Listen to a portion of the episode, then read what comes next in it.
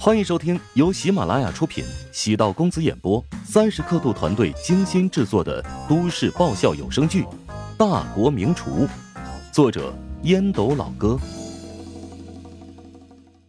第四百六十四集。乔治腹中有一大堆滋补的菜谱，但想要既营养又能保持体型，还得借鉴现代科学饮食办法。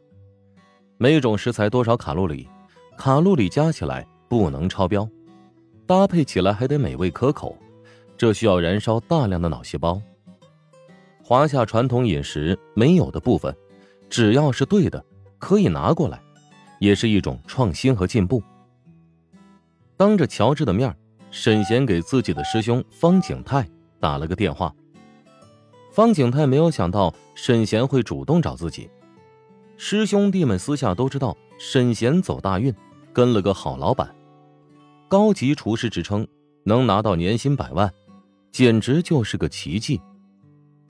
方景泰在香都工作，老婆呢在深圳，周末夫妻，只因冲着每个月三四万的薪水，没想到沈贤在内地能拿到自己两三倍的工资，内心也是羡慕不已。哎，方师兄啊，呃，有点事情想请你帮忙。你是亚洲顶级的孕妇膳食专家，然后我老板的妻子怀孕了，想跟你聊聊。没问题啊，你将我的联系方式给他，我将一些资料发给他。方景泰比想象中要爽快，沈贤笑着说道：“哎哎，那太感谢了。”方景泰为人比较仗义，所以沈贤才会与他开这个口。若是换做其他人，沈贤也不会如此冒昧。光嘴上感谢不行哈。等你回琼京，我请你吃饭。挂断电话，沈贤望向乔治。自从加入乔帮主的食堂，在师兄弟中的地位也水涨船高。以前他不太在乎钱，认为钱是身外之物，够用便好。现在他算是想明白了，要得到别人的尊重，光靠厨艺不行。薪水高低决定了你在别人心中的地位。哎，我这就将方师兄的联系方式发给你啊，麻烦你了。乔治也知道其中的尴尬之处，跟方景泰寻求食谱，势必会涉及到一些秘密。顺利加上了方景泰的联系方式，方景泰听过乔治的大名，认识他很高兴，大方的将自己整理的菜谱还有录制的视频，通过软件直接发送给了乔治。这些食谱都是我自己整理的，跟玛利亚医院无关。方景泰以防乔治误会，用语音做了解释。如果自己将医院的私密食谱发送给乔治，那就涉及到犯罪，说明方景泰的人品不错。乔治诚恳感谢，啊，谢谢你。呃，这些食谱我只做私用，绝对不会商用。我相信乔老板的人品，你的视频我看过很多，让人觉得欢乐，还能学到不少东西。方景泰对乔治这么友善，一方面是看在沈贤的面子，另一方面也是知道乔治有结交的价值。乔治心知肚明，欠方景泰一个大人情，以后有机会必须要偿还。至于方景泰的食谱，乔治也只是参考而已，还得自己琢磨研究。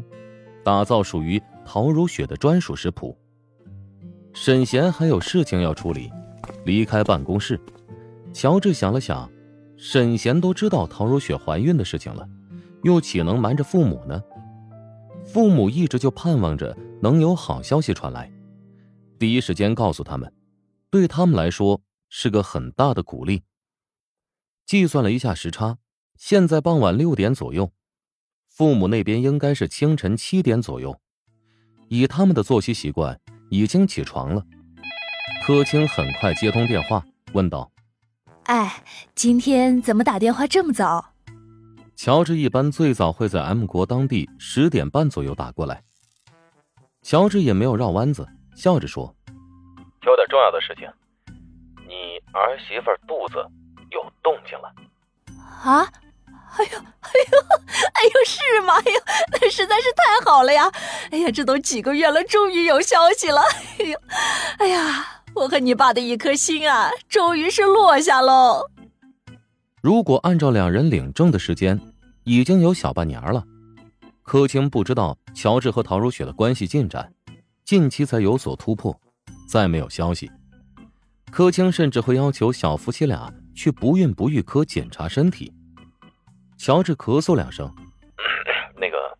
这个事情呢，如雪还不让我告诉你们呢，估计才怀上半个月的时间，她准备等到三个月之后再对外公布。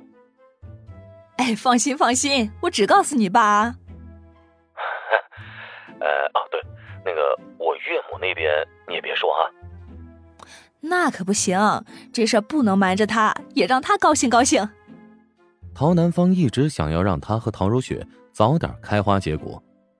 乔治摸着下巴想了想，我会让如雪亲自告诉他，让女儿亲自告诉他才是正确的方式。柯青将儿子的好消息告诉了乔元斌，乔元斌沉默了许久，才说道：“我得抓紧时间康复才行，不能让孙子看到爷爷坐在轮椅上的狼狈样子呀。”啊，一切都好起来了。柯青握着老伴的手，返回家中，将精心做好的孕妇餐给陶如雪。乔治笑着说。那有你最喜欢吃的炖牛腩，我在调味上下了功夫，你可以放心，卡路里很低，不会长肉。陶如雪先是开心，旋即凝眉，警惕道：“现在还在早期，吃什么东西不需要那么讲究，别被我妈给发现了。”妈那么精明，你能隐瞒多久啊？反正你都已经计划生下孩子了，跟他坦白便是了。但我不想这么早就被他管得死死的。